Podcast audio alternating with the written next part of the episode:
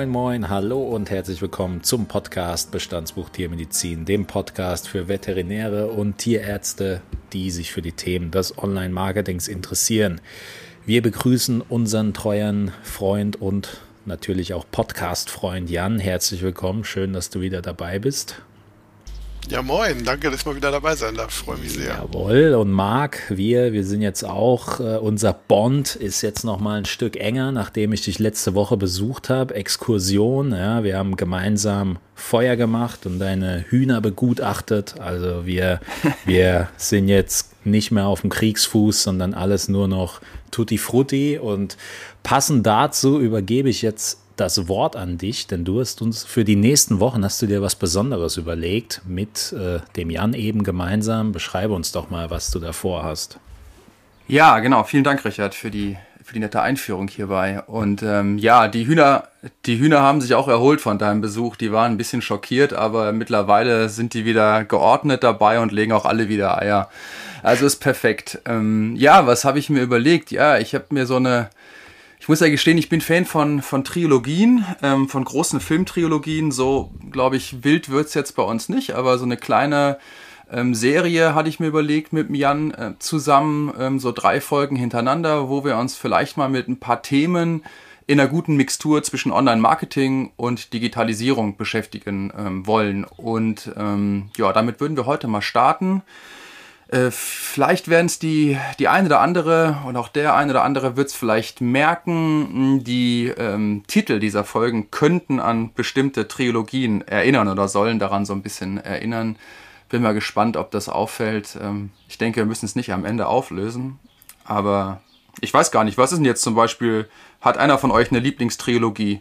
An Filmserien? Äh, das ist, das ist in, meinem, in meinem Skript gar nicht vorgekommen, die Frage. Die ist ja komplett unvorbereitet und, äh, und Star Wars traue ich mir jetzt gar nicht mehr zu sagen. Ja, äh, Herr der Ringe waren auch drei, Hobbit waren dann schon wieder vier, ne? Da sind sie, sind sie gleich noch einen weitergegangen. Ja, ich glaube, also, äh, das ist ja auch immer erstmal ich, äh, die, die Frage, ob das so als Trilogie geplant war oder nicht. Also man merkt ja schon, bei uns ist eh nicht so viel geplant. Vielleicht wären es auch vier oder fünf oder sechs, aber wir haben uns jetzt mal drei vorgenommen. Äh, Richard, gibt's bei dir eine, bestimmt bei dir sind es doch so eine Trilogie mit Büchern. Du guckst doch keine Filme, du liest doch nur. Ja, ich habe einzelne Filme schon bestimmt dreimal gesehen. Also wenn das zählt, dann so schon. Aber ansonsten, nee, bin ich jetzt nicht so der, der Filme-Schauer. Aber ja, eh, am ehesten vielleicht noch irgendwie, ja doch. Nee, auch Quatsch. Sage ich jetzt nicht. ich hätte jetzt auf der Pate gewettet. Ja, könnte. Gesagt, hätte, hatte ich auch im Hinterkopf, aber da, selbst da habe ich nicht alle Teile gesehen bisher, steht bei mir auf der Bucketlist. Aber ja, grundsätzlich so, äh, ich finde zusammenhängende Teile, also finde ich immer spannend. Vielleicht ist das ja mit der Folge auch so, wie ich, wie ich als das Gefühl bei einem Film habe, wo ich mir denke, hm, dazu hätte es vielleicht noch eine zweite Folge oder sowas geben können. Und ich glaube, das war auch dein, dein Hintergedanke mit, äh, mit diesem Aufbau und natürlich auch so ein bisschen über den Tellerrand schauen. Vielleicht gibst du den Leuten, die ähm, bisher die Folgen noch nicht gehört haben, wir haben ja auch immer wieder Neueinsteiger, ähm, so ein bisschen die Story von dir und dem Jan und äh, ja auch so ein bisschen einen Rückblick, warum, warum wir glauben, dass der Jan genau der Richtige für diese drei Folgen ist. Also gut, ich kann das gerne mal machen, aber die Geschichte hat, äh, glaube ich, so einen langen Bart wie, wie der von Jan. Ja, also Jan und ich sind das erste Mal in Hannover über den Weg gelaufen und zwar hat Jan mich eingestellt als äh, damals als Leitung für das äh, Skills Lab, was dort aufgebaut werden sollte. Und seitdem, ähm, sage ich mal, sind wir, so zumindest aus meiner Perspektive heraus, immer äh, in ja immer gut zusammengekommen und äh, ja ich würde jetzt schon sagen, dass uns eine gewisse Freundschaft äh, trägt und wir gerade halt bei den Schnittmengen hier, wenn es um ja damals ja mehr um um äh, ja, Medien und digitale Lerninhalte ging, jetzt zum Thema Digitalisierung immer wieder über den Weg gelaufen. Und das war immer sehr, sehr erfrischend. Jan ist mittlerweile in Wittenherdecke, ist äh, dort äh, Professor und ähm, ja, du kannst ja selber mal sagen, wie du das wahrgenommen hast. Vielleicht sagst du auch, äh, stimmt gar nicht, was der Marc sagt, er ist überhaupt kein äh, Freund, um Gottes Willen. Den will ich nicht. Doch, auf jeden Fall eine, eine, eine gute, viel zu seltene Freundschaft. Also äh, Mensch, früher haben wir uns jeden Tag gesehen und, äh, und dann entwickelt sich so ein Leben immer weiter. Jetzt sind wir beide schon lange nicht mehr in Hannover und wahrscheinlich auch nur noch äh, ganz selten und äh, dann nur noch in Gedanken da. Ähm, und ich freue mich mal total, wenn sich eine Gelegenheit äh, gibt, wo wir uns wieder über den Weg laufen. Das waren lange immer die Tagungen, wo wir uns begegnet haben. Jetzt unter Corona ist es Zoom geworden. Und äh, während die, die uns gerade zuhören, uns natürlich nur hören. Wir sehen uns immerhin gerade. Währenddessen ist aber auch ganz gut, dass die anderen äh, uns nicht sehen, weil äh, dann können wir ja entspannter aussehen und ab und zu auch mal schüchtern erröten, wenn wir übereinander reden. Das ist ja auch ganz gut. Und ja, ich, ich freue mich immer, wenn ich wieder zu euch kommen darf und äh, nochmal wieder ein bisschen Tiermedizin machen darf. Ich bin ja da ja, rübergemacht in die Humanmedizin äh, quasi und, äh, und trotzdem ist es eigentlich verblüffend, wie, wie ähnlich es ist und wie groß die Parallelitäten sind äh, und äh, das, was man sonst vielleicht oft gar nicht so wahrhaben möchte. Eigentlich sind es die gleichen Herausforderungen, vor denen alle stehen und die miteinander jetzt zu bewältigen sind. Ja, und um den Kreis zu schließen, ne, Richard ist dann äh, mit dazugekommen, als wir uns 2019 war es, glaube ich, bei der DVG gemeinsam einen Workshop hatten. Und ähm, ja, also ich hatte den Eindruck, dass das auch direkt gut gepasst hat. Mit Richard ist er immer ein bisschen schwieriger. Das ist ja so ein schwieriger Typ, der ja, ähm, nimmt auch nicht jeder auf, aber wir haben das herzlich gemacht, der Jan und ich. Ja. Ich hatte den sofort ins Herz geschlossen. der, der, der, Richard ist ein ganz unsympathischer, das, das geht gar nicht. Nee, aber ähm, ich glaube, was wir heute so ein bisschen äh, reproduzieren wollen, sind so, ja, ich sag mal, die, die freien Gedanken, die in diesen Gesprächen in Berlin und in den letzten Folgen auch geflossen sind, weil ähm, ja, der Titel den haben wir extra so ein bisschen äh, provokant natürlich gewählt. Äh, Krieg der Follows, Likes und Co. Ähm, alles, was glücklich macht, zum einen ja, zum anderen nein. Also wir als Agentur oder ich als Agenturmensch habe dazu natürlich ähm, eine ganz besondere Einstellung, weil wir, wenn wir unsere Arbeit machen, dann sollten da schon ein paar Likes und ein paar Follower rausspringen, sonst äh, ist der Kunde im, im Grunde nicht unbedingt zufrieden.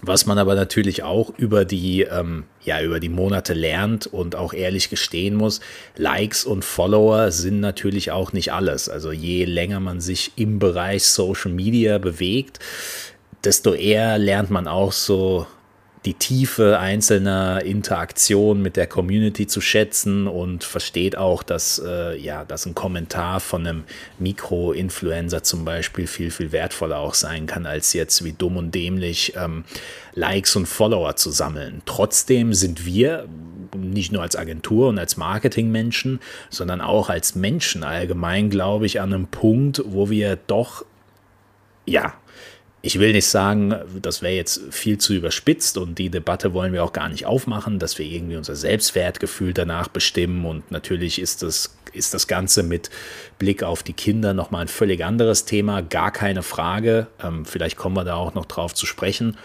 Aber ganz allgemein, diese, dieses Thema Follower, Likes und Co., das einfach mal in Kontext zu setzen, das könnte, glaube ich, extrem äh, spannend heute sein, weil das dieser Thematik doch nochmal eine andere Tiefe gibt und wir vielleicht herausarbeiten können, dass es schon gefährlich sein kann, aber natürlich nicht immer gefährlich sein muss. Und deswegen äh, fände ich es jetzt super spannend, Marc. Du hast ja da ein bisschen recherchiert, auch zu den Hintergründen.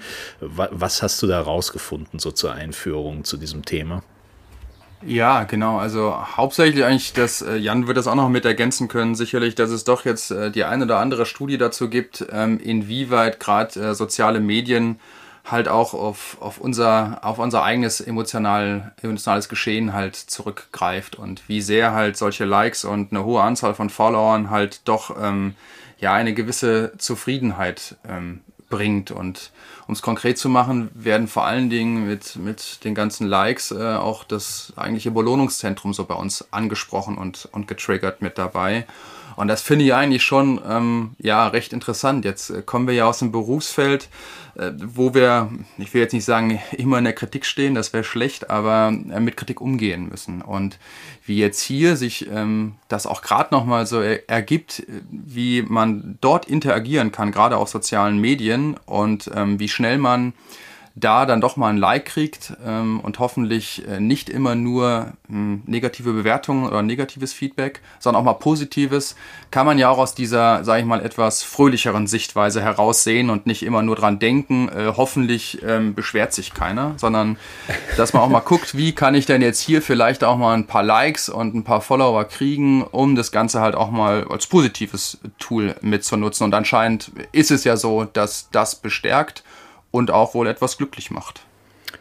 Glücklich auf jeden Fall. Ich meine, Jan, du bist ja auch sehr, sehr, sehr häufiger auch in diesen Digitalisierungsthemen unterwegs. Welche Berührungspunkte hattest du bisher grob mit diesem Thema? Likes, Follower und Co., alles was dazugehört?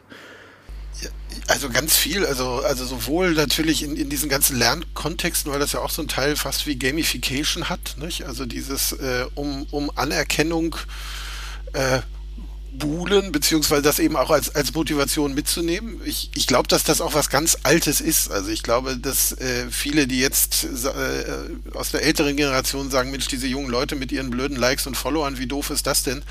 Die sind natürlich früher bei Fachkonferenzen auch gerne von der Bühne gegangen und haben Schulterklopfer gekriegt und ein anerkennendes Nicken. Und das ist halt jetzt der Daumen hoch oder das Like. Und ähm, also ich kann das ja mal verraten, auch der Marc hat ja schon in Tierarztpraxen gearbeitet, bevor es soziale Medien so stark gab. Äh, und, und da haben wir ja alle die, die Bilder von Kindern aufgehängt, die uns dann gedankt haben, dass wir ihren Hund oder ihr Kaninchen oder ähnliches ähm, wieder gesund gemacht haben. Und auch das ist ja ähnlich wie ein Facebook-Profil oder ein Twitter-Profil, das wo man zeigt, ja Mensch, da hat jemand meine Arbeit toll gefunden. Und äh, das hat sich jetzt eben verstärkt in den digitalen Raum eben auch verlagert und das ist natürlich auch eine Form der Anerkennung äh, und, und auch eine, damit auch eine Form der Außendarstellung, auch ein bisschen das, womit äh, ich als professioneller Mensch irgendwo zeigen kann, was leiste ich und wie wird diese Leistung eben auch wahrgenommen. Und damit, glaube ich, ist das, ist das absolut was, was uns nicht nur im privaten, sondern auch im professionellen Bereich äh, glücklich macht und nach vorne bringt und ja auch ein Ansporn. Und, und eine ganz einfache Art ist ja eben auch Ansporn für die eigene Arbeit zu bekommen. Auf jeden Fall. Also so, was du angesprochen hast, ich glaube, das ist auch so der Punkt, wo wir uns mittlerweile befinden. Also wir, wir bilden uns eigentlich für die verschiedensten Themen wie so, ja, so Maßstäbe, die wir unterbewusst mit uns herumtragen. Bewertungen auf Amazon, Bewertungen auf Google, Likes hinter einem Post, Likes hinter einem, äh, hinter einem Kommentar, was irgendwie super treffend ist. Also das, das ist auf jeden Fall so der, so der ja, ich will sagen, der Nordpol, der in den sozialen Medien so ein bisschen mitschwingt und das ist ein bisschen so auch die Währung, von der jeder weiß, okay, mit dieser Währung kann man auf den Kanälen spielen. Ähm, kann man mitspielen, das Spiel, oder man lässt es komplett. Was, was jetzt super spannend war, was wir vorher besprochen hatten, Marc, die, ähm, welche Wirkung hatten das mit den Likes grundsätzlich? Von, jetzt nicht nur von der wissenschaftlichen Ebene, sondern ähm, du hattest da eine super Grafik geteilt am Anfang. Verändert denn dieses Thema Likes, äh, wie wir Dinge sagen und wie wir Dinge formulieren und darstellen? Oder, oder äh, ist das eine bewusste Entscheidung oder eher eine unterbewusste? Also wie, wie kann man das zusammenfassen? Naja, es gibt halt schon ähm, einige Untersuchungen dazu, dass, äh, ja, man, man könnte es pauschal sagen, ne, dass man nicht immer, man ist nicht immer man selbst, wenn man online unterwegs ist, sondern man lässt sich halt auch viel von, von anderen halt mit beeinflussen, was die eventuell gerade in, ins, ins Netz reinstreuen, was die auch wiederum äh, liken und was sie halt gut finden. Und ähm, ja, das äh, wird halt mittlerweile ja sogar bis auf höchster Ebene halt ausgenutzt. Ne? Ich glaube, das ist ganz gut durch die Medien gegangen, äh, wie sehr Donald Trump, ja, als er noch Präsident war, Gott sei Dank jetzt nicht mehr, aber äh, das auch äh, beeinflussen konnte, ja, und immer wieder ablenkte von den eigentlichen Themen, wenn man immer an Karren pissen wollte. Und ähm, ja, das sollte man so ein bisschen im, im Hinterkopf behalten, dass äh, man vielleicht, wenn man dann doch mal eine Rückmeldung bekommt von einer Patientenbesitzerin, von einem Patientenbesitzer oder sich mal was Negatives halt so aufschaukelt, dass das vielleicht nicht immer ähm, ja, im, im Kern wirklich bei den Leuten sitzt, sondern sich die Leute da auch teilweise halt so ein bisschen treiben lassen, weil gerade diese sehr sehr, sehr starken ähm, Kommentare halt auch ein bisschen so die, die, die Sichtweise verzerren. Und wenn man dann noch anonym bleiben kann, dann schlägt dann doch vielleicht mal der eine oder die andere ein bisschen zu sehr über die Stränge. Was sicherlich nicht in Ordnung ist, Aber ich finde immer, bevor man oder wenn man damit umgehen will, sollte man immer auch einen Perspektivwechsel machen, sich versuchen, in die Leute halt hineinzuversetzen, mal kurz zu verstehen, wie kommt es dazu. Ich glaube, weil dann kann man eigentlich auch bewusster und besser ähm, agieren und auch damit umgehen. Heißt das im Umkehrschluss, dass die Wissenschaftler, äh, die, die Wissenschaftler eigentlich nahelegen, dass ähm, wenn mehr negative Kommentare da sind, die Wahrscheinlichkeit höher ist, dass noch mehr negative Kommentare nachfließen oder kann man da nicht so eine Korrelation herstellen? Nee, so habe ich es zumindest nicht, nicht, äh, nicht direkt, äh, direkt verstanden. Also es geht halt, glaube ich, eher nochmal da ganz gut auch um, um, um Ablenkung und um Verzerrung der, der eigentlichen Sichtweise. Man ist dann, glaube ich, nicht mehr ganz so rational unterwegs, aber das ist man ja, sage ich mal, bei unseren Themen, gerade wenn es um Tiere geht und es sehr emotional wird, ist es eh immer ganz schnell, dass man da die, ähm, ja, sag mal, die objektive Sicht und die Rationalität dann doch schnell verlässt, ja. Vielleicht können wir auch äh, noch mal ein bisschen tiefer in die Wissenschaft einsteigen und da könnt ihr euch gerne mit dem äh, Jan dazu betteln, weil da muss ich sagen, ich habe äh, erst letztens ein Buch äh, gelesen zum ein, ein Hormon regiert die Welt. Ich weiß nicht, wem es gehört. Ich habe es geschenkt bekommen von meinem Bruder zum Geburtstag.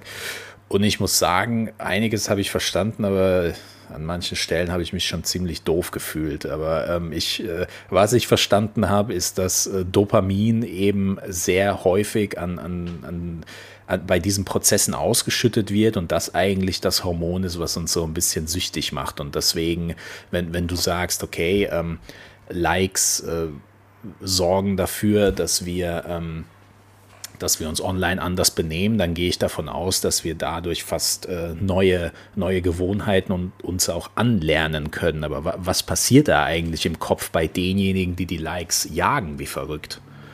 Jan, du oder ich? Ne, du kannst mal machen, was, was das, äh, mach, mach gerne den Aufschlag, was es im Kopf macht und, und ich, ich, ich führe es danach nochmal historisch her, ob das, ob das okay, tatsächlich das so ein Online-Phänomen ist oder so, ja. Genau, das ist nämlich ein ganz guter Punkt. Du hast mal schon fast wieder vorweggenommen, ja, perfekt, aber mach das mal genauso. Also Likes aktivieren auf jeden Fall so das Belohnungszentrum. Also ähm, es gibt halt bestimmte Regionen im, im Gehirn, die dafür prädestiniert sind und man konnte halt schon feststellen, dass die einmal stärker durchblutet werden. Das kommt man auch mit bildgebenden Verfahren halt mit dabei machen machen, sodass man schon sagen kann, und das ist ja häufig auch bei, bei solchen, sage ich mal, Stoffen, so wie du sie auch angesprochen hast, ne, und das einmal auch sag, mal einen Belohnungseffekt halt bekommt, dass man davon halt auch eventuell immer mehr irgendwie haben will oder danach auch einfach immer strebt, ne, ähm, mit, mit dabei. Und letztendlich bekommt man durch so ein Like halt ein positives Feedback, man freut sich darüber, weil es ja manchmal auch dann oder in vielen Fällen auch noch wildfremde sind, sondern es sind ja nicht deine Kumpels, die dir auf die Schulter klopfen und sagen, ähm, gut gemacht, ne, oder deine beste Freundin, sondern halt häufig von äh, Leuten, die einen gar nicht selber kennen und dann ist das Ganze ja vielleicht sogar nochmal ein bisschen, ähm, ja, als verstärkend ähm, anzusehen. Und das haben wir, glaube ich, im Bereich, wenn es ums Lernen geht, auch ganz, ganz oft, wie man da halt ne, mit, mit ordentlichem, gutem Feedback äh, wird einfach verstärkter gelernt. Also ich, ich glaube, tatsächlich, dass die Online-Medien das, das nochmal verstärken, dass das, ein, dass das auf beiden Ebenen, die ihr eben angesprochen habt, eigentlich was ist, was man schon lange kennt. Ne?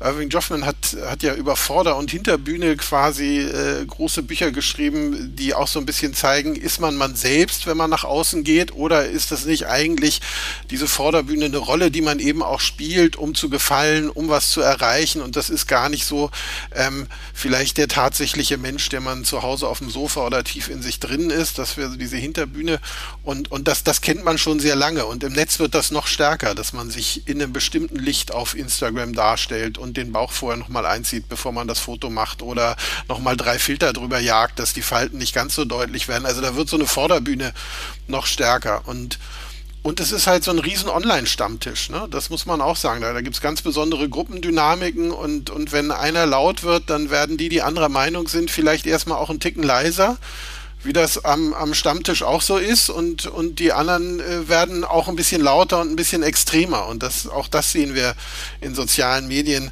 ganz stark. Plus eben diesen Punkt, Richard, du hast ja vorhin gesagt, naja, man kann mitmachen oder nicht.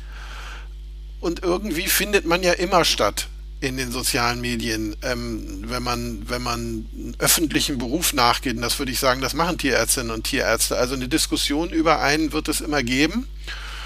und an der kann man teilnehmen oder eben auch nicht. Und, und manchmal ist es vielleicht auch schlauer, nicht daran teilzunehmen. Vielleicht ist es auch gar nicht gut, wenn man immer alles Getratsche mitkriegt, was eigentlich sonst hinterm Rücken passiert. Also das kann man sich auch sehr zu Herzen nehmen.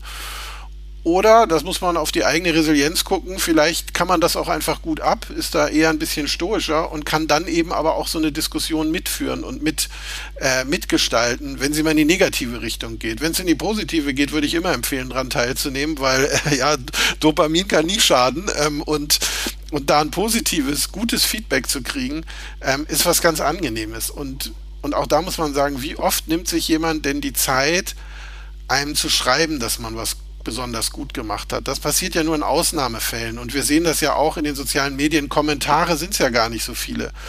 Aber ein Daumen hoch, ja, da ist der Aufwand geringer und es wirkt aber genauso gut auf einen selbst. Ja, wenn man da irgendwas gepostet hat, dann kriegt man da 100, 150, 200 Likes. Oh ja, Mensch, da fühlt man sich ja schon fast wie irgend so ein, so ein Top GZSZ äh, und als Mega-Influencer nebenher. Und das fühlt sich auch gut an und es darf sich auch gut anfühlen. Ja, eigentlich die perfekte Überleitung. Ne? Es darf sich ja auch gut anfühlen und äh, irgendwo, und das wissen die Plattformbetreiber ja auch, die machen ja die Plattform nicht als Jux und Dollerei, diese Plattform. Und darüber gibt es auch viele Studien die machen hochgradig abhängig und die sollen auch hochgradig abhängig machen. Gamification, du hast es angesprochen, wird in Zukunft noch ein viel, viel größeres Thema. Es geht fortlaufend um die Verweildauern, die müssen recht hoch sein. Es geht darum, dass interagiert wird. Wir hatten es eben drüber, wir hatten es in anderen Folgen auch schon drüber. Wenn wir Likes verteilen, ist die Wahrscheinlichkeit größer, dass wir Likes bekommen und dann sind alle glücklich und Dopamin schießt durch die Gegend, äh, alles, alles total irgendwie, total Dopamin getränkt sind. Jetzt kommen wir aber zu dem Punkt, wo wir in dem Podcast ähm, natürlich oft landen. Man, man kann das für gut oder für schlecht heißen. Ähm, die Realität ist, dass äh, die sozialen Medien, Google und Co sowieso, aber die sozialen Medien als Kanal schon fördernd für das ein, eigene Unternehmen sein können. Das heißt, ähm, selbst wenn man sich dieser Gefahren, ich nenne es jetzt bewusst Gefahren, ähm, äh, bewusst ist, trotzdem muss man, äh, muss man, glaube ich, in, in dieser Welt lernen zu spielen und auch dieses Thema irgendwo einzuordnen. Und vielleicht ist das ja auch so eine Folge, wo jemand, der eine ganz negative Einstellung hat gegenüber den sozialen Medien, vielleicht gerade auch wegen diesem Thema nochmal eine Ecke objektiver gehen kann und sich sagt, okay, natürlich bestehen die Gefahren, ähm, trotzdem, trotzdem ist es, glaube ich, so, ähm, dass ich da vielleicht auch selbst mitmischen kann. Und deswegen an dich die Frage, Marc, ähm, und dann auch an dich, Jan. Natürlich bestehen diese Gefahren, aber welche Perspektive kann man da als Tierarzt einnehmen? Also wie, für wen sind Follower und Likes enorm wichtig? Sind sie denn überhaupt so wichtig? Und ähm, wie, wie kann man als Tierarzt mit diesem Thema auch umgehen, verantwortungsvoll? Ja, du äh, weißt ja, dass ich immer eher der, der Skeptische oder der etwas ähm, ich will nicht sagen vorsichtigere, aber auf jeden Fall ähm, ja doch skeptischer von uns beiden bin. Da würde ich mal fragen, okay, brauche ich das überhaupt? Ne? Also das heißt, also ich würde erstmal diese, diese Perspektive halt einnehmen und ich glaube, das geht halt auch vielen so. Ähm, nicht nur brauche ich diesen, diesen Kanal, Social Media Kanal oder so, da brauche ich eigentlich diese, diese Likes irgendwie für mich mit dabei. Auch wenn die mich natürlich glücklich machen, wenn ich davon viele kriege.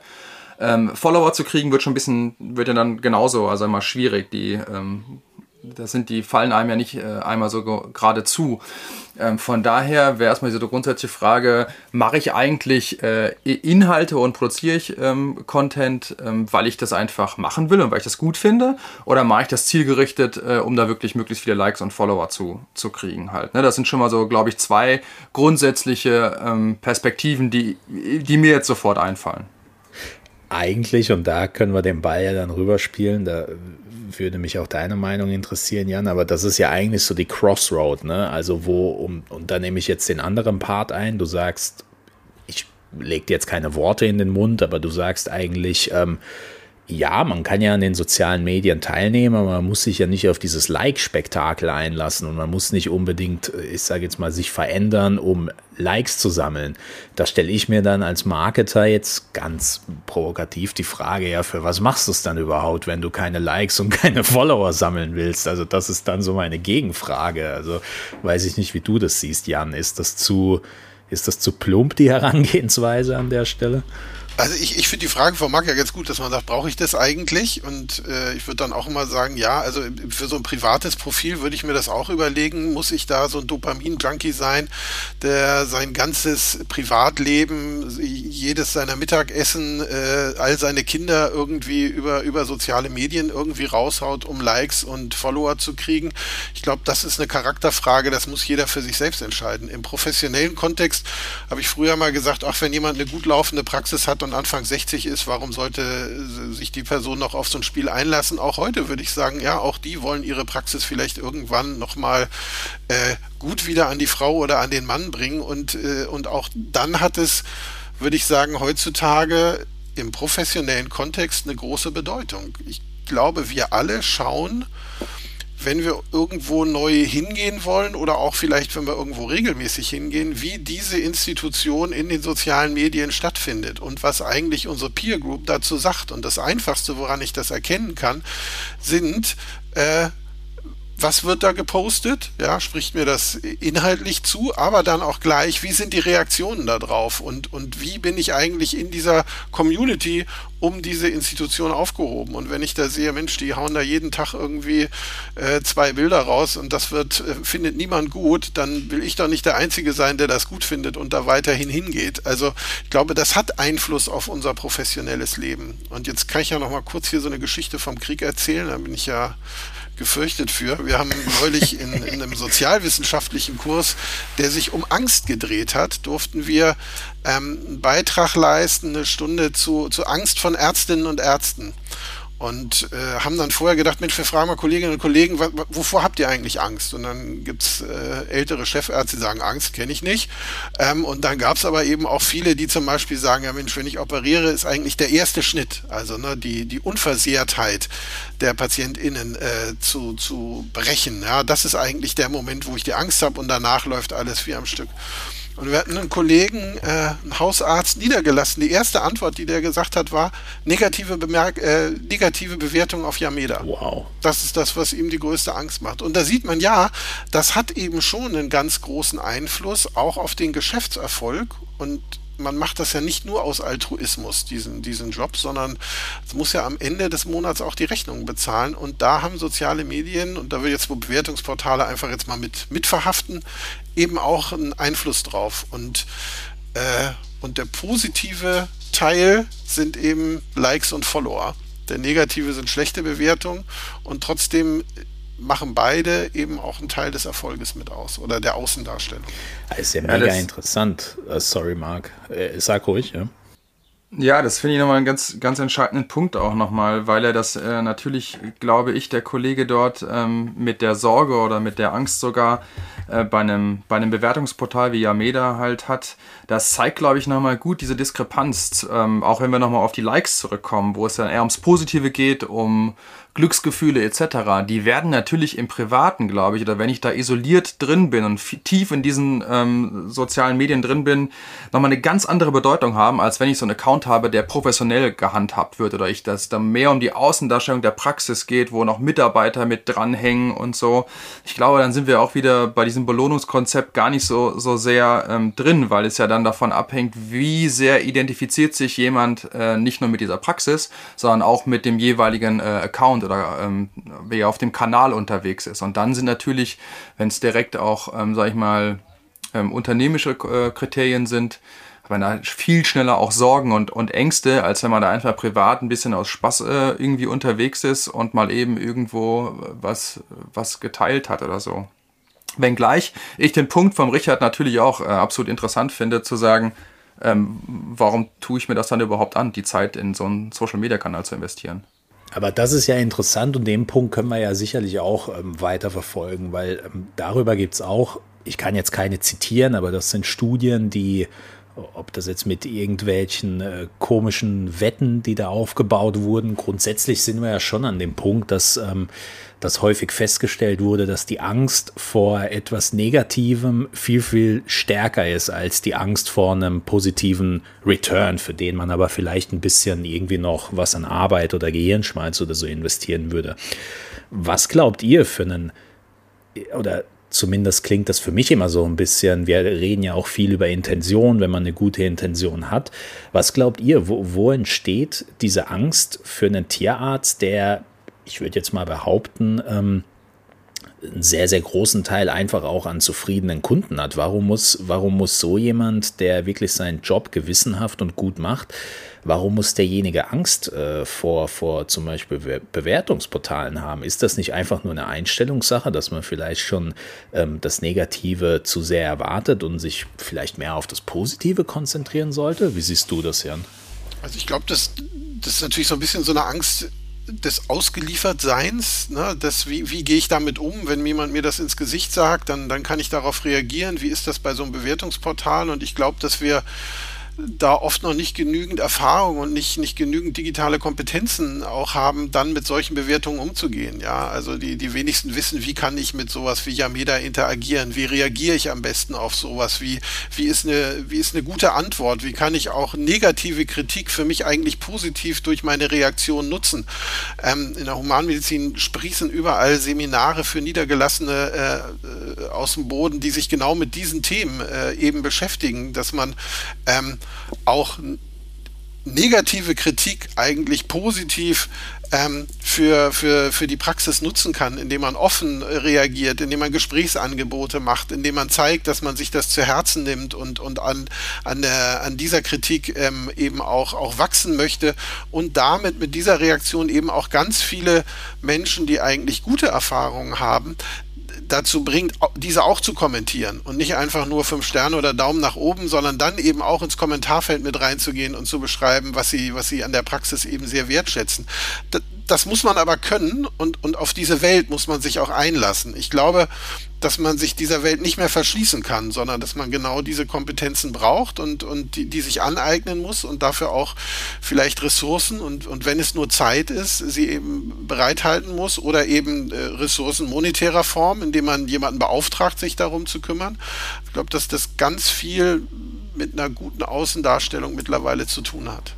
Wie siehst du das Thema, Marc? Und da vielleicht sogar noch eine Frage weitergedacht. Ähm, glaubst du, dass es äh, vielleicht sogar unfair wäre, wenn, wenn Tierbesitzer und Co. nicht ihre, ihre Bewertung einfach abgeben könnten.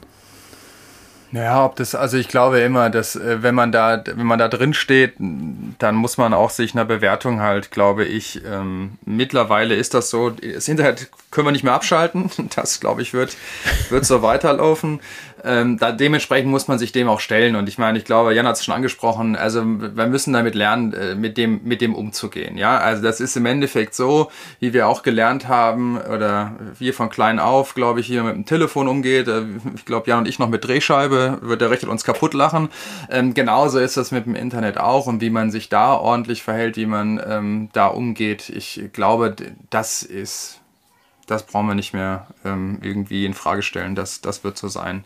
Und ich finde es auch völlig legitim, dass das die Leute tun. Ich finde ähm, aber auch gleichzeitig so legitim, dass sie das halt auf eine Art und Weise tun sollten, ähm, die, die, die äh, ja, die einfach ähm, höflich ist und respektvoll und wertschätzend.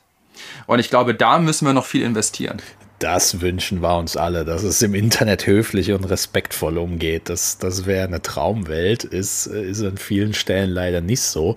Jetzt äh, bleibe ich mal bei dir und du hast gesagt, wir nehmen das jetzt hin, wir können es nicht ändern und deswegen sage ich jetzt einfach mal gut, dann ähm, wissen wir, Likes und Follower sind wichtig und wir müssen uns da ein bisschen drauf einstellen. So wie der Jan gesagt hat, wenn wir da professionell auftreten wollen, dann sollten wir es auch richtig machen, ja, und nicht da einfach ähm, vor uns hindümpeln, weil das bringt dann auch nichts. Marc, wie, wie, wie kann man denn aus deiner Sicht äh, Likes und positive Bewertungen fördern aus der Sicht deines Tierarztes, wie auch immer? Ja, das ist mal ganz gut. Ich kann das jetzt mal ähm, versuchen, als äh, aus Sicht des Tierarztes äh, zu, zu beschreiben. Ich hoffe, du wirst uns dann die Lösung für im, im Bereich äh, Online-Marketing äh, da geben. Ich glaube, der Punkt ist der, Themen anzusprechen, ähm, die, die wirklich die Patientenbesitzerinnen und Patientenbesitzer ähm, ansprechen, die für die relevant sind, äh, einen klaren Punkt äh, beziehen, wie man zu diesen einzelnen Punkten auch steht, weil ich glaube halt auch, da sehe ich mehr Chancen, als dass man unbedingt Gefahren dabei hat, weil dadurch kann man, glaube ich, auch schon sein ja, also seine, sein Klientel auch einordnen. Ja? Also A, informieren sicherlich und die Themen ansprechen und B, auch versuchen halt ein, einen gewissen Standpunkt dort auch einzubeziehen, weil wenn man es im Gespräch nachher eh ähm, darauf hinausläuft, dass man es so beschreibt, wie die Situation halt ist und wie man jetzt in, in dem jeweiligen Fall vorgehen würde, ja, dann finde ich, braucht man jetzt auch nicht da ähm, jetzt lange hinterm, hinterm Vorhang herhalten.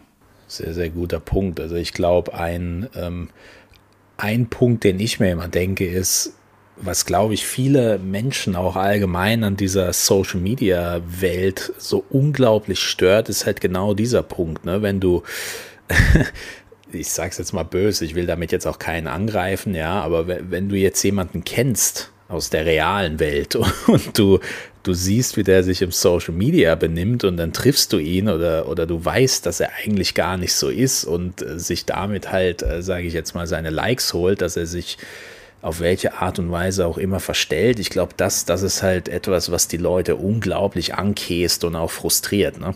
Ja, ich glaube, du musst authentisch sein und, ein, und, ein, und auch ein bisschen halt, ähm, sag ich mal, humorvoll oder, oder witzig. Ja, und das, glaube ich, bieten genügend ähm, Social-Media-Kanäle, dass du das halt deinen Patientenbesitzerinnen und Patientenbesitzern halt darstellen kannst. Also ich weiß nicht, wie das in der Humanmedizin ist oder was da äh, jetzt, sage ich mal, auf den ganzen Seminaren da gepriesen wird, aber ich glaube, ein wertschätzender Umgang und authentisch zu sein, glaube ich, sind auf jeden Fall schon mal gute, gute Grundpfeiler. Also wenn man, wenn man ein netter Mensch ist, authentisch zu sein, immer gut. wenn man das so gar nicht ist, ist, ist, ist vielleicht auch ganz gut, sich zusammenzureißen. Ähm, ja, und ich glaube, also man muss sehr, sehr zielgruppenspezifisch eben auch einfach agieren. Also ich glaube, man muss gut in der Lage sein, die Sichtweise der Menschen einzunehmen, die man ansprechen möchte und sich genau überlegen, schreibe ich das jetzt gerade für Kolleginnen und Kollegen. Da werde ich wahrscheinlich auch nicht so viele Likes äh, da bekommen, weil das auch gar nicht so viele sind, die das lesen. Oder schreibe ich das für meine Patientinnen und Patienten oder, oder deren BesitzerInnen. Ähm, und, und dann einfach auch gucken und da eine gute Mischung mit drin haben. Und ich glaube, die gute Mischung macht es vor allem, wenn man mal so guckt, was, was machen Menschen, die wirklich, also so Influencer, die eben auch stark auf Likes gehen, das sind nicht nur kontroverse Themen und das sind nicht nur Fachinformationen, sondern jetzt mal auf uns übertragen, das ist auch immer mal wieder ein Bild vom Praxisteam oder ein Bild aus der Behandlung mit irgendeinem äh, auffälligen oder besonderen Tier oder, oder eine kurze Geschichte. Das, das muss, glaube ich, nicht, nicht viel langer Text sein, sondern manchmal ist es auch einfach was, was einfach die, die eigene Community glücklich macht. Oh, da sehe ich die Frau Doktor mal wieder, da sehe ich den Herrn Doktor mal wieder oder da sehe ich auch mal hier das, das nette Praxisteam und dann wird da schnell auf ein Like geklickt und, und das, diese Mischung macht ja die soziale Identität aus, sowohl für die, die liken, als auch für die, die geliked werden. Und, und im Endeffekt entsteht da eine kleine Gemeinschaft online. Ähm, zur gemeinsamen Dopaminausschüttung äh, und, und, und eine Bindung auch, die dann aufgebaut wird. Und vor allen Dingen auch nochmal Dinge, die, die vielleicht jetzt, sage ich mal, im alltäglichen ähm, Leben einer Tierärztin, eines Tierarztes völlig normal sind, weil sie einfach normal und so laufen sollten, ja, können das ja trotzdem für Außenstehende ja schon Erfolge sein oder total interessant sein, sondern also einfach auch mal wirklich alle Situationen, die, die routinemäßig wirklich erfolgreich ja verlaufen, wenn man die, glaube ich, mal auch nochmal nach außen herausbringt ähm, und herauskehrt, auch informativ, glaube ich, ähm, ja, da können sich viele Leute drüber, drüber freuen. Ja, das müssen gar nicht so wilde Dinger ähm, sein, wo man selber sagt, wow, das war aber jetzt mal wirklich äh, ungewöhnlich oder, oder spektakulär, dass das jetzt mal geklappt hat, weil so ist es ja nicht. Sind ja ganz, sind ja von 100 Dingen am Tag laufen ja 95 völlig ähm, normal ab und so sollen sie ja auch normal ablaufen. Also ich glaube, da gibt es genügend Sachen, die man den man in die Welt hinaustragen kann, um ein Like zu kriegen. Aber interessant ist ja jetzt, und das äh, nimmt, glaube ich, auch, oder zumindest habe ich das in Berlin zum Beispiel im Workshop vor Ort wahrgenommen, diese, diese anfängliche Negativität, dieser negative Aufhänger, ja, alle wollen nur Likes und alle sind Dopamin getrieben. Das haben wir ja jetzt eigentlich wieder auf was Positives runtergebrochen, weil was wir ja jetzt gerade gesagt haben, ist ja du hast es gesagt, authentisch, Jan hat es dann weiter aufgeführt. Eigentlich sollte man genauso als private Person oder genauso als Tierarzt in den sozialen Medien einfach das machen, äh, was man auch vertreten kann und mit den Dingen Likes sammeln, äh, wo, wo, man sagt, okay, damit will ich auch gerne Likes sammeln, weil ähm, was muss man, was muss man machen, um, um da, darin gut zu sein? Du hast es gesagt, Jan, man muss sich natürlich in seine Zielgruppe hineinversetzen. Wenn ich jetzt eine Instagram-Story mache für meine Tierbesitzer, die eben äh, keine Doktorarbeit zu einem gewissen Thema geschrieben haben und ich äh, zitiere aber die Doktorarbeit runter, dann äh, wird das wahrscheinlich nicht so gut, wie wenn ich da irgendwie schöne Grafiken zum Beispiel mache und das auf eine lockere Art und Weise aufarbeite. Das heißt, ähm, viel mehr als, und das glauben ja viele, wenn sie mit Social Media beginnen, viel mehr als darüber nachzudenken, was baue ich mir für eine Persona auf und wie muss ich sein und äh, muss ich mich irgendwie mit dem Pferd in die Praxis auf den Kopf stellen, damit da jetzt ein Like rauskommt, äh, muss man eigentlich sich nur die Frage stellen, ähm, worin bin ich gut, worüber kann ich gute Mehrwerte liefern und wie, wie kann ich das auf eine Art und Weise auf meine Zielgruppe zuschneiden, die, ähm, äh, die, die, einfach dafür sorgt, dass ein Mehrwert generiert wird. Und das ist ja eigentlich, zumindest sehe ich das, so eine völlig heran andere Herangehensweise, oder? Also ich glaube, es gibt, gibt da äh, ganz alte Ansätze aus dem Fernsehen, wo man eben ganz genau guckt, wie, wie, wie generiere ich eigentlich Mehrwert eben auch für die Zuschauenden. Und auch das können wir natürlich auf soziale ähm, Medien nochmal runterbrechen. Also natürlich ist Informationsgewinn der eine Mehrwert. Man muss aber auch sagen, Informationsgewinn ist ein sehr anstrengender Mehrwert, weil das heißt nämlich, dass ich mir mehrere Grafiken angucken muss, die verstehen muss oder Texte lesen muss. Das mache ich nicht mal eben so schnell im Instagram durchscrollen. Und äh, Gemeinschaft oder Identität als Gemeinschaft ist ein, ist ein viel einfacherer Mehrwert. Ne? Das kann eben nur das Foto des Praxisteams sein. Sage ich, oh Mensch, cool, in diesem ganzen River voll mit Freunden und allem sehe ich hier auch noch meine Tierärztin. Und äh, da freue ich mich jetzt aber drüber.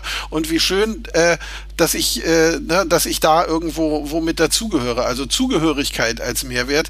Ähm, den erreiche ich aber eben mit einem anderen Posting. Und, und da muss man eben auch immer gucken, wie sehr fordere ich meine Follower und, und wie sehr befriedige ich eben auch andere Benefits, die gesucht werden. Und das muss in einer guten Mischung sein. Wenn ich irgendwie mich jeden Tag irgendwie nur freundlich lächelnd irgendwie immer fotografiere, dann wird man vielleicht auch sagen, oh Gott, die, die Fresse vom Elas will ich jetzt aber auch nicht mehr sehen. Ähm, äh, hat der, hat der gar nichts Inhaltliches. Ne? Und, und das gut miteinander hinzukriegen, kriegen, ja, oder gibt ja dann auch welche, die nur noch Memes irgendwo posten, man irgendwann auch sagt, okay, also jetzt äh, dachte es eine Tierarztpraxis und nicht irgendwie hier der, der Comedy-Kanal.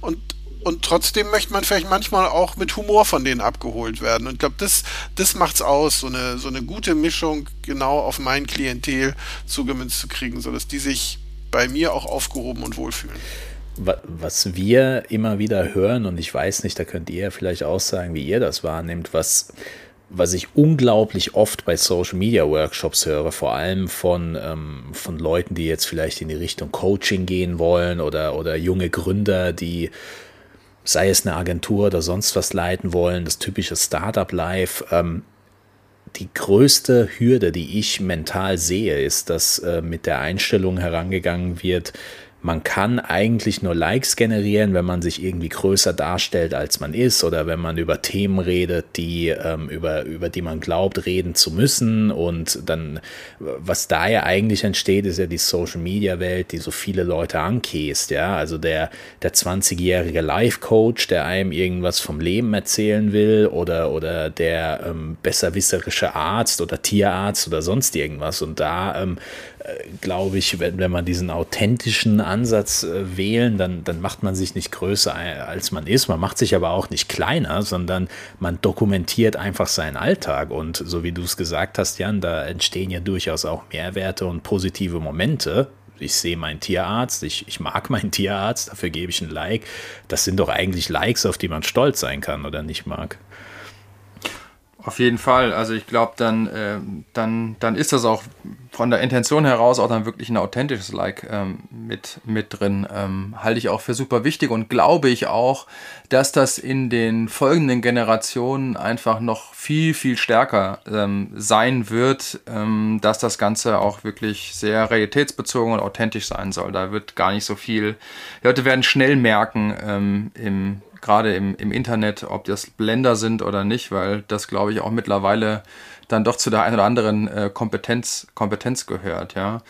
Ähm, aber mich würde noch interessieren, ähm, Richard, was würdest du denn sagen, ist eigentlich so der Kanal, ähm, auf dem man auf jeden Fall möglichst viele, ich meine, du wirst jetzt sagen, überall braucht man viele Follower, überall braucht man viele Likes, aber ich sage jetzt mal, auch weil der Janis nochmal angesprochen hatte, bezogen auf die Zielgruppe, ja, ähm, wo glaubst du, ist es, auf welchem Kanal ist es am wichtigsten, das mit einer, ähm, sage ich mal, recht hohen Anzahl an Likes und Followern zu kriegen und wo sollte man am glücklichsten sein, auf welchem Kanal?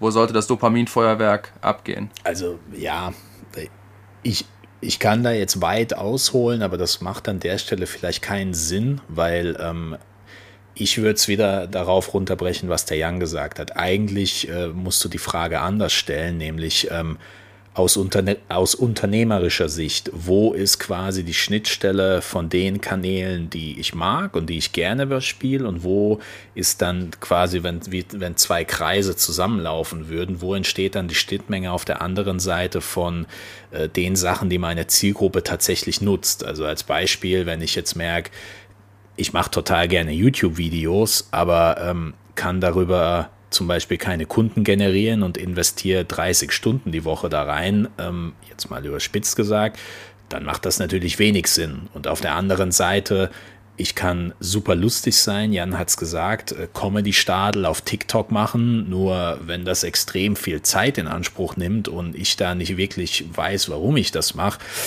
dann würde ich das weglassen. Und ich glaube, wenn man mit, wenn man so herangeht, dann ähm, ist es, glaube ich, in, um diesen Community-Gedanken zu spielen, sehe ich persönlich, das ist nur meine persönliche Meinung, sehe ich ähm, Instagram ganz weit vorne, einfach weil es sehr flexibel ist. Äh, man kann mit Bildern, man kann mehrere Bilder in einem Post, man kann lange Videos, kurze Videos, Stories, Umfragen, man kann da eigentlich alles abdecken. Deswegen finde ich das für Tierärzte unglaublich gut. Vor allem aus dem Grund, weil man jeden Tag Tiere in der Praxis hat und das eigentlich im Social Media am besten funktioniert. Und aus dem rein unternehmerischen Aspekt, und da müssen wir uns aber, glaube ich, auch nichts vormachen, da sind wir schon bei Google My Business und Yameda und alle, die dazugehören, weil jeder muss einfach mal nach einem Tierarzt in seiner Stadt suchen. Er wird sofort bei Google My Business, Yameda, wer kennt den besten und keine Ahnung, was es da noch gibt, landen. Und deswegen einfach zu sagen, ich gehe jetzt mit völliger Passion in einen Social-Media-Kanal, kann man machen, finde ich aus unternehmerischer Sicht, aber, aber, aber verrückt. Weiß nicht, wie du das siehst, Jan. Nee, ich sehe das genauso. Also ich glaube auch, äh, also für Social Media ist Instagram im Moment tatsächlich der Ort, wo man auch professionell sein muss und wo man unheimlich viel erreichen kann ob man schon wirklich viel Zeit in TikTok stecken kann und sollte. Ich glaube, das kommt so ein bisschen auf das, auf das Business an, was man macht. Ich glaube, das in der, also würde ich jetzt in der Tiermedizin vielleicht noch gar nicht so sehen. Ich glaube, da sind wirklich noch, noch vor allem viele, viele junge Leute und, und das ist im Moment auch noch so ein Ding, das man wirklich auch gut können muss. Also das kann auch sehr schnell nach hinten losgehen, finde ich. Also ich kenne auch sehr, sehr schlechte, sehr schlimme TikTok-Kanäle, ähm, die, die dann einfach nicht funktionieren. Ich überlege gerade, ob man heutzutage noch bei Facebook sein muss, professionell. Und ich, also wahrscheinlich schon im, im Tiermedizinbereich, weil es da einfach viel Anwendergruppen gibt, oder? Hätte ich jetzt, hätte ich jetzt sofort gesagt, aber äh, weiß nicht, lass mich ja mal gern von euch beiden und gerade von Richard dann irgendwie korrigieren. Aber ich hätte jetzt gesagt, so die als Zielgruppe kaufkräftig ähm, sollte man es auf jeden Fall nicht vernachlässigen, sondern hätte ich gesagt, eher ähm, Fokus Facebook und parallel Insta aufziehen, weil ja auch, glaube ich, von der Altersstruktur her auch wieder viele ähm, ja, aus einer kaufkräftigen und zahlungskräftigen Zielgruppe auch jetzt auf, auf Insta unterwegs sind. Ist, ähm, das wär, hätte ich jetzt so spontanerweise gesagt. Weiß nicht, was ja, der Richard dazu sagt. Ja, ja da pustet nochmal. Ich bin, ich bin da immer hin und her gerissen, aber auch nur aus dem Grund, weil ähm, es zu meinen täglichen Aufgaben gehört, für Unternehmen halt Facebook-Ads zu fahren. Und ich sehe halt, wie Facebook-Ads, aber auch Instagram-Ads halt unglaublich überperformen. Und das, deswegen ist das kein Kanal, den ich, äh, den ich einfach so rauskegeln würde. Facebook ist mittlerweile extrem gut darin. Die haben extrem viele Daten über uns gesammelt das müsst ihr mal machen. Völlig off topic, da fallt ihr vom ja. Stuhl. Ne? Wenn du als langjähriger Facebook-Nutzer, du kannst dir in den Einstellungen Datenauskunft. die Daten auswerten lassen. Ich habe ja. mir das senden lassen, 400 Megabyte, ne? also total crazy. Okay, aber zurück zum Punkt. Ähm, also ich bin seitdem nicht mehr bei Facebook. Ne? Also ich habe meine kompletten Facebook-Präsenzen gekillt und das mit viel Aufwand bei mir vom Smartphone gelöscht, ja. was ja gar nicht so ganz einfach nee. ist, weil die ja jeden Anruf alles mittracken, mit Nummer und allem und du das alles in deinem äh, in deinen Daten da wieder. Und wenn du einen Messenger ja. noch drauf hattest, dann wird es erst richtig wild, ja. Also das ähm, genau. Ja. Ja, das äh, gibt der Folge jetzt natürlich wieder so einen negativen Touch. Aber Nein, und andererseits äh, professionell glaube ich, also ich bin da bei dir. Also ich glaube, wenn man Facebook macht, ich glaube, also A, glaube ich, da sind eben ganz viele noch von den, von den PatientenbesitzerInnen. Ähm, und da sind eben auch die, die Gruppen, die sich dann eben mehr mit tiermedizinischen Fragen und ähnlichem auseinandersetzen. Ich glaube, wenn man Facebook gut machen möchte heutzutage, muss man auch Geld in die Hand nehmen und muss tatsächlich das, was Facebook wirklich gut kann, nämlich Marketing da drin machen und, und Leuten auch, auch ähm, Werbung zu zeigen, das muss man schon auch nutzen. Und dann muss man sich auch ein Budget da irgendwo mit hinlegen, dass man auch tatsächlich nicht nur diesen Community-Gedanken, sondern auch die, die, die Neukundenakquise im Endeffekt dann auch mitnutzt, weil das kann Facebook richtig gut. Wichtiger Punkt und äh, wir, wir haben es mehrfach gesagt und eben hast du es nochmal gesagt, ne? Ähm, private Nutzung und professionelle Nutzung und da das muss man, glaube ich, gedanklich sehr, sehr scharf auch trennen, weil was, was haben wir in der letzten Umfrage, Marc, die wir jetzt, das ist jetzt keine äh, Marktumfrage, die irgendwie in ein wissenschaftliches Buch äh, reingehört, aber wir haben einfach mal unsere Community in der Story gefragt, nutzt ihr noch Clubhouse oder, oder war das einfach nur so ein Hype? Und ich glaube, zwei Personen haben, oder eine sogar hat gesagt, ich nutze das noch und irgendwie 40, 50 haben gesagt, nö, die Phase ist eigentlich vorbei. Und da zeigt es ja eigentlich, ähm, hier könnte man weiter Likes sammeln und Follower sammeln, aber wahrscheinlich dann eher mit, mit der privaten Mütze auf und sollte sich dann nicht vormachen, dass zum Beispiel ähm, die Arbeit auf Clubhouse irgendwie äh, was mit wirklicher Arbeit zu tun hat. Ne? Und das, das bringt mich vielleicht auch zu dieser Überleitung Gefahren. Ähm, wir, wir haben jetzt verstanden, Likes sammeln ist gut.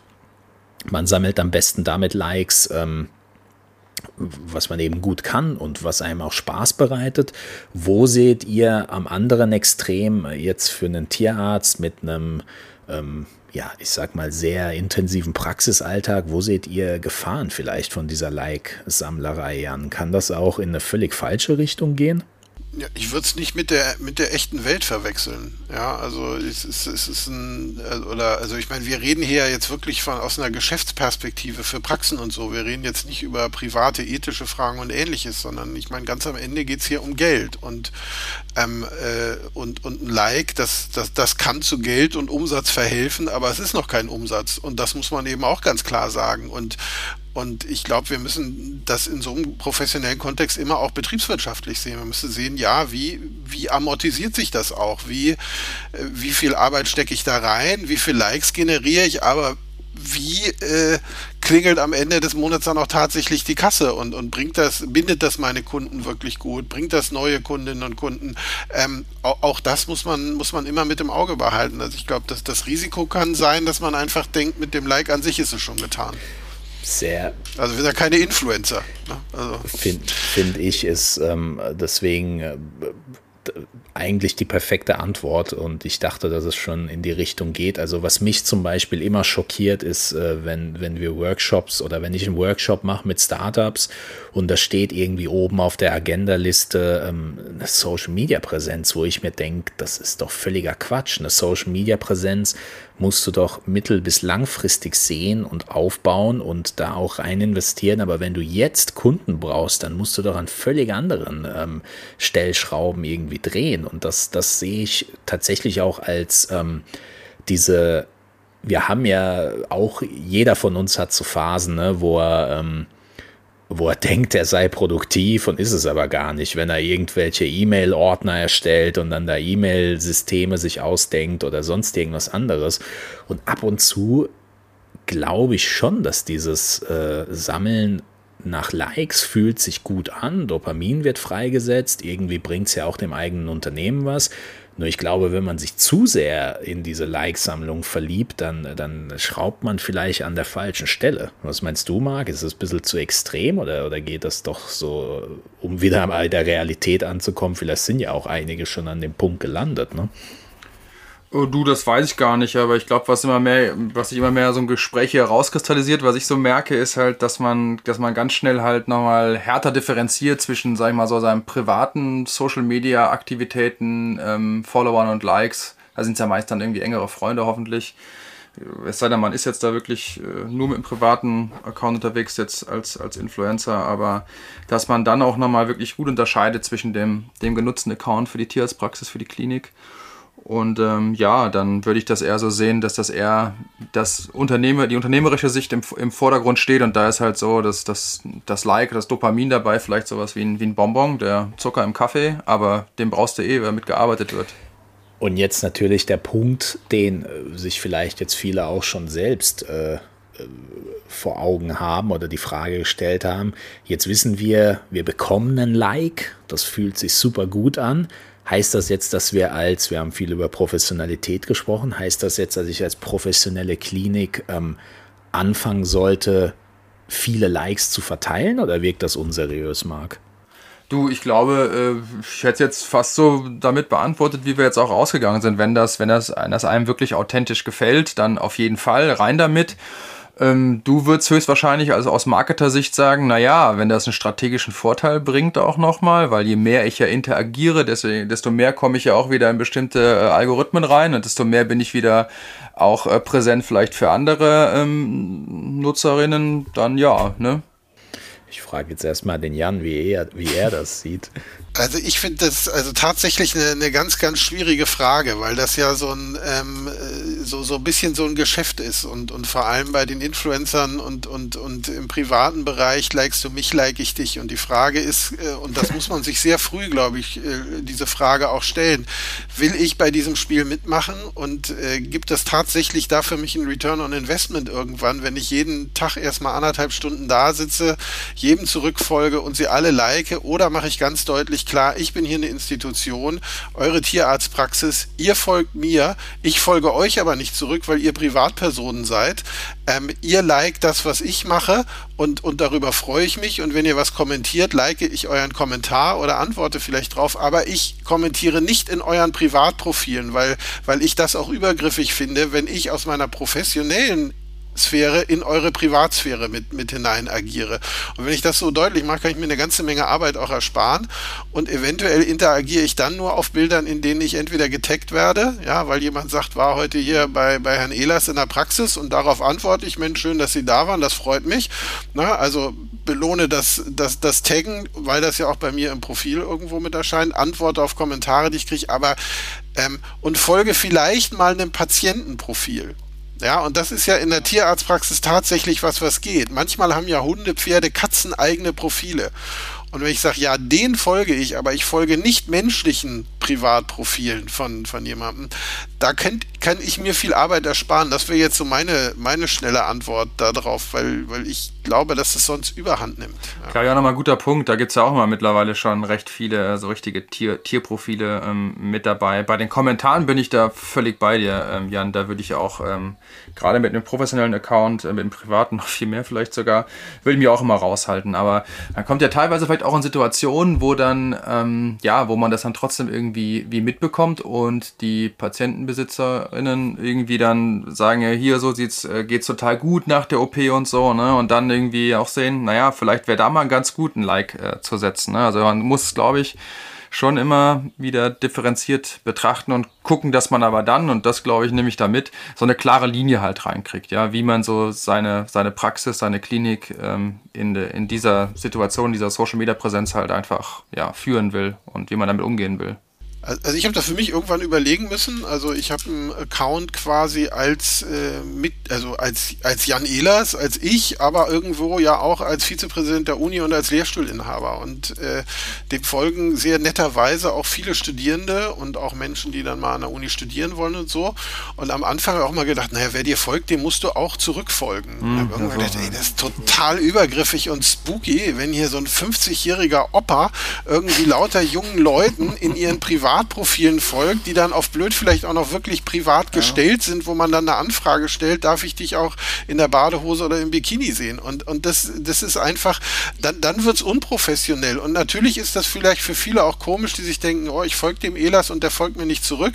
Aber das ist die Entscheidung, die ich für mich getroffen habe. Ja, also es gibt immer noch Accounts, denen ich folge, ähm, ne, Leute, die ich richtig gut kenne und, und all sowas. Aber es ist nicht mehr ein Automatismus, ähm, ich muss jedem zurückfolgen, sondern das ist ein Bruchteil Teil, äh, dem, dem ich dann auch zurückfolge. Und äh, das war aber auch ein Prozess, das erstmal dann irgendwo klar zu sagen, das kann eben dann auch unprofessionell werden, wenn du so vielen Privatprofilen äh, zurückfolgst. Ja.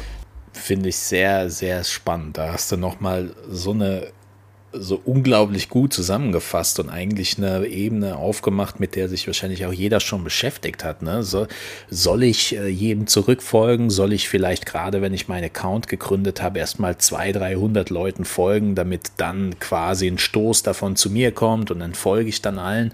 Oder macht man es halt so wie du und äh, sagt, okay, ich, äh, ich lege da eine Grenze für mich fest und mit der Grenze lebe ich auch. Das erleichtert ja auch vieles, vor allem unter dem Aspekt, wenn man sagt, ähm, man verwaltet so einen Account nicht alleine, sondern auch mit den Mitarbeitern. Das ist ja eine völlig klare Baseline, die dann auch nicht verhandelbar ist, wenn man das für sich definiert. Die ich will da auch gar nicht, weil es da auch kein richtig oder falsch gibt. Ich, ich denke mir halt immer, die, ähm, es ist halt immer so ein bisschen, wenn man in einen Social-Media-Kanal reingeht und ähm, versucht, diesen Kanal zu verstehen, sehe ich das immer quasi ja, wie, wie in einem Besuch in einem fremden Land. Und da, da gibt es halt verschiedene Sitten, es gibt, äh, es gibt oftmals verschiedene Währungen und ähm, auch einen eigenen Slang. Also auf Jodel habe ich jetzt gelernt, gibt es auch ganz, ganz viele irgendwie Slangs. Da gibt es die BWL-Marie und den Paulaner, der nur Geschichten erzählt und den Justus und so. Und wenn man das natürlich nicht versteht auf der Plattform, dann wirkt man schnell wie so ein sechster C. Und ich glaube, man muss äh, schon äh, für sich entscheiden, a, wie will ich mich hier verhalten, aber alles natürlich unter der Prämisse, a, professionell zu sein und b, dann aber auch trotzdem diese Währung auch mitzugehen und diesen Sitten auch äh, insoweit zu folgen, dass man sagt, ja, ich will schon auch Likes da lassen und auch Kommentare da lassen, aber vielleicht nicht völlig wahllos oder sonst irgendwie sowas. Also es ist ein, ist ein ganz, ganz schwerer Punkt und das, was du gesagt hast, ist ja auch Fakt, ja. Ne? Also andererseits, äh, wenn einem irgendwie ein großer Influencer oder ein Unternehmen äh, folgt. Ich gehöre jetzt nicht zu der Gruppe, aber ich äh, kann mir schon vorstellen, dass sich das sehr, sehr gut anfühlt und dass man da irgendwie einen Dopamin-Rush bekommt. Aber ähm, das Spiel jetzt äh, mitzugehen, sehe ich jetzt auch als sehr, sehr schwer an, weil ja, wenn wir das jetzt mal weiterdenken, ne, so im aller ich finde, es ist einfach komisch, wenn man, wenn man, so wie du es gesagt hast, man, man stellt eine Anfrage und wie oft hatte ich das schon mit jemandem irgendwie, der, ich finde es auch komisch, wenn ein Kunde oder jemand, der zu einer Beratung da war, einem dann eine Anfrage stellt für ein privates, also für mein privates Profil und dann automatisch folgst du zurück und dann siehst du halt irgendwie, ja, wirklich so Bikini-Bilder oder so, dann denkst du dir so, ja, irgendwie komisch. Also, weil es ist einfach komisch so, ne? Aber ja, gut, es ist halt vielleicht auch die Welt, in der wir leben. Da, da sind wir wieder an dem Punkt, ne? Also, wenn man, vielleicht sagt man jetzt auch, gut, ich habe sowieso nichts zu verbergen auf meinem Profil, weil ich halt bin, wie ich bin und authentisch bleibe. Ähm, es ist, glaube ich, und äh, da kommen wir vielleicht dazu, ähm, dieses Thema rund zu machen, was wir sehr, sehr oft mit Kunden auch haben. Und das äh, will ich jetzt gar nicht unter einem negativen Aspekt darstellen. Ich will es halt einfach nochmal darstellen. Verschiedene Themen haben natürlich auch völlig verschiedenes Like-Potenzial. Und das sieht man ja auch bei den Analysen von Profilen, dass ähm, zum Beispiel ein Profil von einem Model zum Beispiel, was unglaublich gut aussieht, typisches Bikini-Model, ohne, also das Wort jetzt bitte nicht aus dem Kontext greifen. Es kann aus vielerlei Hinsicht einfacher sein, in diesen Like-Sammelmodus zu kommen, weil man natürlich eine viel, viel breitere Masse auch anspricht. Also äh, junge Männer, die das vielleicht in ihrem Feed sehen und cool finden und liken oder, oder irgendwie auch Frauen, die gerne so einen Körper haben wollen. Es ist immer sehr, sehr schwer, wenn man, ähm, wenn man sich auf seine eigenen Likes bezogen nicht Äpfel mit Äpfeln vergleicht, sondern Äpfel und Birnen. Und ich glaube, da tun sich halt, zumindest ist das meine Wahrnehmung, viele Leute extrem schwer, indem sie sagen, ähm, ja, ich muss jetzt super spannenden Content machen, wie Adidas oder wie Red Bull oder wie sonst irgendjemand. Ich persönlich finde es hirnrichtig, sich an solchen Accounts zu orientieren, weil die ja eine völlig, völlig andere, völlig andere Tragweite auch haben. Oder ist das zu weit hergeholt, meint ihr? Man soll sich an den Großen orientieren und schon so ein bisschen Fun auch reinbringen. Also orientieren finde ich nicht schlimm. Also da mal zu gucken, daraus zu lernen. Also ich glaube, es geht also glaube, es geht wirklich darum, da eine neue Welt kennenzulernen und die ernst zu nehmen als einen, als einen wichtigen Tool für das eigene Unternehmen. Und so eine Praxis ist ein eigenes Unternehmen und, und die, die Kompetenzen mitzukriegen und mal zu gucken, wie andere das machen, ohne es zu kopieren. Und damit einfach zu gucken, was, was passt zu mir, wie machen die das, was wirkt auch, was wirkt auch nicht so gut und einfach ein Gefühl für das Medium zu kriegen. Und, und, und da kann auch mal ein Weg sein, äh, sich anzugucken, wie machen das extrem professionell gemanagte Accounts. Und das würde ich mal sagen. Da sitzt ja nicht Herr Red Bull und, und macht mal irgendwie und haut mal einen raus, sondern da, da sitzen große Agenturen, die ein sehr klares Konzept haben und das, das passt nicht eins zu eins auf eine Tierarztpraxis. Aber man kann mal ein Gefühl dafür kriegen, was wirkt wie. Und, und, und ich glaube, es wird immer wichtiger, das für sich selbst auch mit zu professionalisieren. Also sich klar zu machen, dass es natürlich wichtig ist, eine gute medizinische Performance abzugeben und dass es trotzdem auch ein Unternehmen ist, was man leitet, was man bewirbt, äh, was man managt. Und, und, und da gehören dann eben auch Social Media Kompetenz irgendwo mit dazu. Entweder man selbst hat sie oder man kauft sie ein oder man hat jemanden in der Praxis, wo man sagt, du bist jetzt unser Social Media Manager oder unsere Social Media Managerin. Das muss professionalisiert werden, ja fassen wir die Folge zusammen. Ich glaube, das war jetzt wieder wie, äh, da konnte sich jetzt jeder wieder seine Filetstücke auch rausnehmen und ich glaube, so eine Folge muss auch immer wieder mal sein. Was würdest du sagen, wie können wir da so ein Fazit aller Bestandsbuch Tiermedizin ziehen?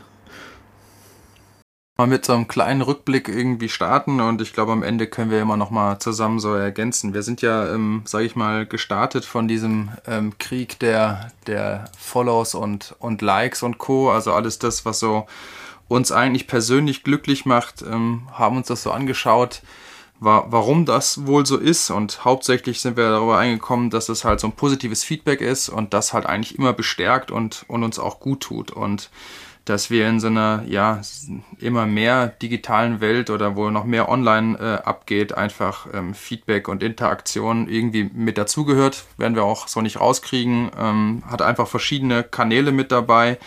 Und wir dann ziemlich schnell festgestellt haben, dass man aber dann doch nochmal gut differenzieren sollte, ob das jetzt wirklich so ein Privat ähm, Account oder ein Privat mehr so behaftet oder ob es eher so professionell in der Nutzung halt ist. Ne? Da sind wir ganz schnell, glaube ich, dass man da nochmal wirklich trennscharf unterwegs sein sollte, ähm, gerade als Tierärztin, als Tierarzt.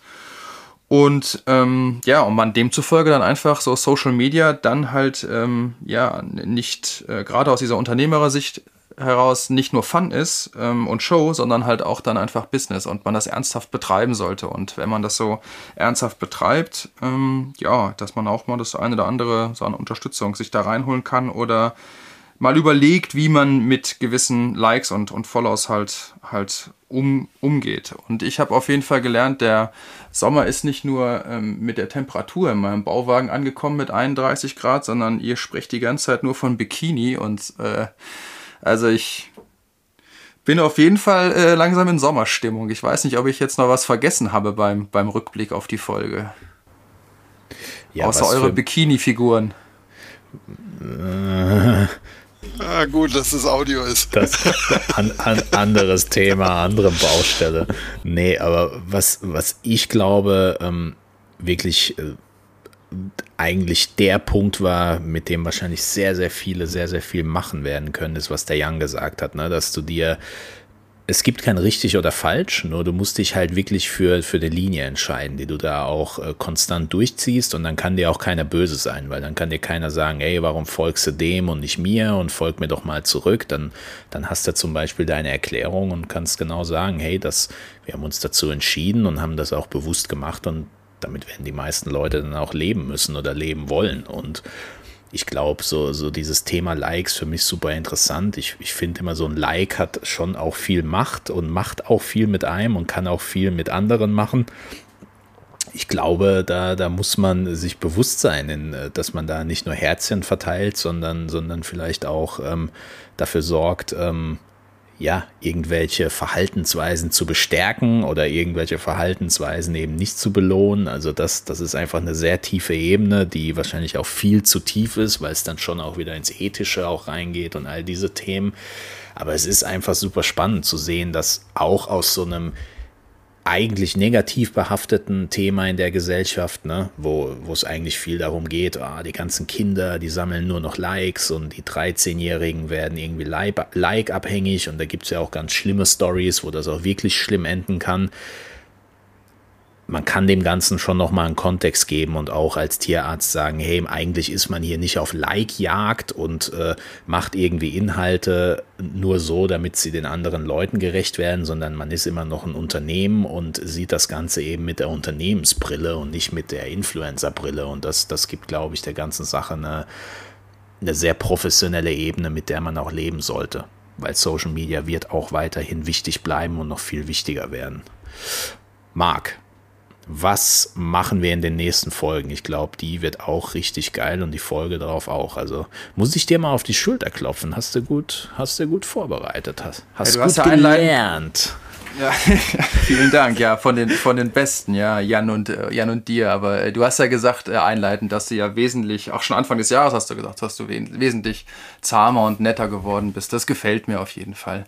Ja, also wir werden uns ähm, dann auf, glaube ich, jeden Fall nochmal mit so einem Schwerpunktthema digitale Transformation beschäftigen. Vielleicht da so einen Blick in die, in die Humanmedizin werfen. Äh, da wird der Jan bestimmt aus dem Nähkästchen plaudern, wenn das soweit okay ist. Ja, und dann vielleicht auch nochmal so, ähm, wir gar nicht so weit vorne weggreifen, uns dann aber auch nochmal ähm, ja, mit, den, mit den kommenden Generationen beschäftigen und digitale Kompetenzen, die, die diese, für diese kommenden Generationen völlig normal sind und die vielleicht so alte Männer wie der Jan und ich äh, noch antrainieren müssen. Oder ob das vielleicht ganz anders ist. Ja. Das kann natürlich auch sein. genau. Back to the roots. Nee, sehr, sehr spannend. Ja. Freue freu ich mich auf die nächsten Folgen mit euch und äh, an euch natürlich sagt uns, äh, was, was ihr rausgezogen habt aus der Folge. Also habt ihr euch überhaupt schon mal mit dem Thema Likes beschäftigt oder nimmt man das einfach hin, weil es völlig normal ist und dazugehört? Gab es vielleicht Punkte, die besonders hilfreich waren? Lasst es uns auf jeden Fall wissen. Lasten Abonnement da und ein Like auf Instagram, weil wir brauchen unsere tägliche Dosis Dopamin.